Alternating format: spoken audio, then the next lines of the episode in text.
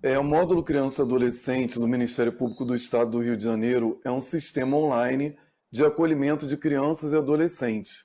Nós temos informações individualizadas sobre a situação de cada criança e adolescente acolhido no Estado, assim como os serviços de acolhimento onde eles se encontram. É, desde o ano de 2008, quando o sistema foi criado, passaram a ser realizados os censos semestrais. Então, sempre em 30 de junho e 30 de dezembro de cada ano, o sistema é paralisado, nós coletamos todos os dados que existem naquela data de corte e sistematizamos os dados. A importância desse trabalho é a criação de indicadores de políticas públicas para crianças e adolescentes em acolhimento. Então, através da coleta de dados das fichas individualizadas e depois a sistematização, nós conseguimos visualizar quantas são as crianças e adolescentes acolhidas no Estado, se recebem ou não visita, se frequentam ou não a escola, há quanto tempo estão acolhidas, se estão ou não disponíveis para adoção. Então, todos esses indicadores de políticas públicas produzidos pelo sistema trazem uma visão sobre a situação do acolhimento no estado do Rio de Janeiro e podem auxiliar pesquisadores e os próprios conselhos de direitos de crianças e adolescentes a deliberarem políticas públicas para esse segmento. A cada semestre, nós geramos 93 censos. Um censo estadual, que traz uma visão geral, e um censo para cada um dos 92 municípios do estado. Então, os órgãos da rede de proteção de cada município podem acompanhar tão somente a evolução da situação de acolhimento no município em que ele trabalha, ou verificarem de uma forma global como está a situação do acolhimento no estado do Rio de Janeiro. O 27º Censo MCL foi coletado em 30 de junho de 2021. Assim como no ano passado, no 25º Censo, nós realizamos um estudo comparativo em relação à pandemia, para verificar os impactos da pandemia nos serviços de acolhimento do Estado. Então, no ano passado, nós fizemos um comparativo dos meses de março a junho de 2019 com março a junho de 2020, para verificar como era o cenário antes da pandemia e o que aconteceu no início da pandemia. Então, nós verificamos que em 2019, nos meses de março a junho, nós tivemos 1.300 é, ocorrências de novos acolhimentos em média, ou seja, 1.300 entradas de crianças e adolescentes em serviços de acolhimento. Nos primeiros meses da pandemia, ou seja, março a junho de 2020, esse número teve uma redução drástica de mais de 50% e se reduziu para cerca de 638 novos acolhimentos, ou seja, houve um esvaziamento dos serviços de acolhimento. A razão disso é simples. Muitas crianças e adolescentes que estão sob os cuidados de pessoas que são seus pais ou cuidadores, em isolamento social, não foram vistas pelos órgãos da rede de proteção. Não estiveram presencialmente na escola, não tiveram convivência comunitária, não ocuparam espaços públicos da assistência e da saúde nos atendimentos. Então, sendo menos vistas foram também menos protegidas. O 27º censo ele já demonstra, no comparativo com esses períodos que eu mencionei, que houve uma retomada do patamar médio de acolhimentos no estado do Rio de Janeiro.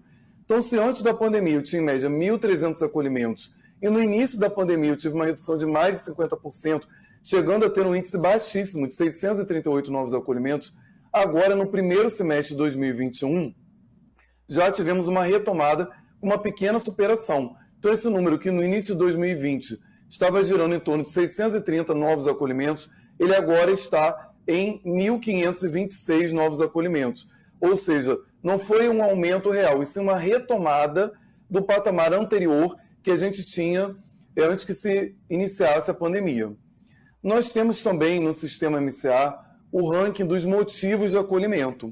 Então, os principais motivos de acolhimento desse censo são a negligência, com 487 crianças nessa situação, o que representa 37% do total de acolhidos, seguido do abandono pelos pais ou responsável, 119 crianças, que representa 9% do total de acolhidos no estado, depois na situação de rua, abusos físicos e psicológicos, em torno de 7%, além de vários outros motivos.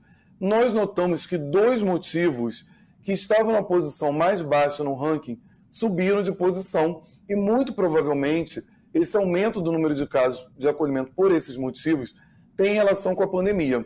O primeiro é o responsável impossibilitado de cuidar por motivo de doença. Hoje nós temos 49 crianças nessa situação. estava no décimo motivo no ranking e subiu para o oitavo motivo nesse censo. Acreditamos que essa é situação de pais ou responsáveis que foram cometidos de uma é, gravidade em doença, provavelmente a Covid, ou ficaram envolvidos no cuidado com outros parentes, e isso gerou uma desestruturação do núcleo familiar, que sem suporte acabou ocasionando a aplicação da medida excepcional e temporária, que é a medida de acolhimento institucional prevista no ECA. Da mesma forma, tivemos um aumento muito grande do número de entrega voluntária de criança à adoção. Esse número praticamente dobrou se a gente compara com os censos anteriores. A gente tinha no estado, nos anos anteriores à pandemia, uma média de 20 a 25 crianças por semestre entregues pela mãe ou por ambos os pais à adoção. Esse número, desde o censo de dezembro, o 26º censo, e nesse censo atual, que é de junho de 2021, nós vimos esse número dobrar. E o patamar está oscilando de 40 a 45 crianças nessa situação. Então, esse motivo, para ser uma ideia, era o 17 motivo de acolhimento no Estado. E passou, desde o final do ano passado, para o décimo motivo. Então, muito provavelmente, é, segundo nossos estudos, isso se deve a toda essa situação de crise econômica que a pandemia acarreta, em que as famílias muitas vezes estão com os pais desempregados ou numa situação de desesperança, falta de perspectiva, que pode levar, no momento de desespero, a uma decisão impensada de encaminhar a criança, de entregar a criança para adoção. Esse movimento ele está previsto no Estatuto da Criança e do Adolescente. É possível que os pais é, entreguem a criança voluntariamente à adoção. Isso não é crime, isso não caracteriza nenhuma irregularidade, mas a justiça ela tem que ter um olhar sensível para esse tipo de situação. Então, o Estatuto da Criança e do Adolescente estabelece que todos os órgãos do poder público eles têm a obrigação de orientar essa família, acolher essa família e fazer encaminhamentos para as redes de assistência social e de saúde. E compreender qual é a motivação que leva essa família a procurar o sistema de justiça resolvendo entregar o seu filho em adoção. Sendo uma motivação legítima, os pais não querem exercer a paternidade ou maternidade em relação ao seu filho, todo encaminhamento é feito para que essa criança seja adotada por alguém que está é, no Sistema Nacional de Adoção e Acolhimento. Você vai seguir a ordem do Sistema Nacional de Adoção e Acolhimento para a adoção de uma criança pequena, por exemplo, com aquele perfil. Em outros casos, se a motivação é apenas a carência de recursos financeiros, cabe ao poder público uh, adotar estratégias para possibilitar o acesso a programas de transferência de renda, dentre outros, que possam melhorar a situação financeira da família e permitir que ela se reorganize e reestruture. É, se a gente pensar numa linguagem popular, a negligência ela seria a falta de zelo ou cuidado com uma criança e adolescente que está dependendo daquele adulto, daquele provedor para se alimentar, para a escola, para ser protegida, para ser cuidada, para ter uma qualidade de vida. Então, toda vez que se priva a criança de algo que ela precisa, que ela necessita, a gente entende que há uma situação de negligência. Existem uma série de programas socioassistenciais que podem auxiliar os pais quando há falta de informação. Muitas vezes essa negligência ela se traduz numa falta de conhecimento sobre cuidados que tem que ter em relação ao filho. E daí existe uma série de programas e encaminhamentos que podem ser feitos para fortalecer essa família. Então, sempre quando o caso concreto aponta para uma situação de negligência, é preciso ter um olhar sobre esse núcleo familiar, fazer os encaminhamentos necessários para avaliar é, até que ponto aquela situação é uma carência de informações, é uma carência de recursos materiais ou simplesmente uma situação dolosa, uma situação intencional de negligência.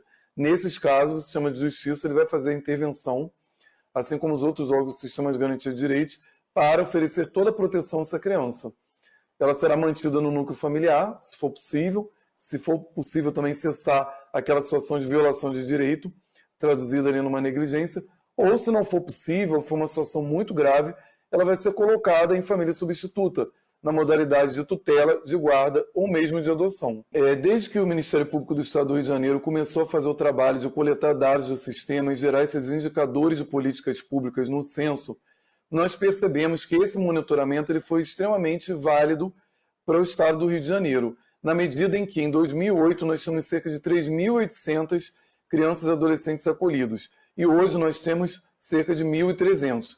Então, desde 2008, esse número ele vem sendo reduzido. Então, essa é uma tendência do estado do Rio de Janeiro. É claro que o MCA, sendo um sistema dinâmico, que tem várias entradas e saídas de criança do sistema de acolhimento diariamente, esse número vai oscilar para mais e para menos.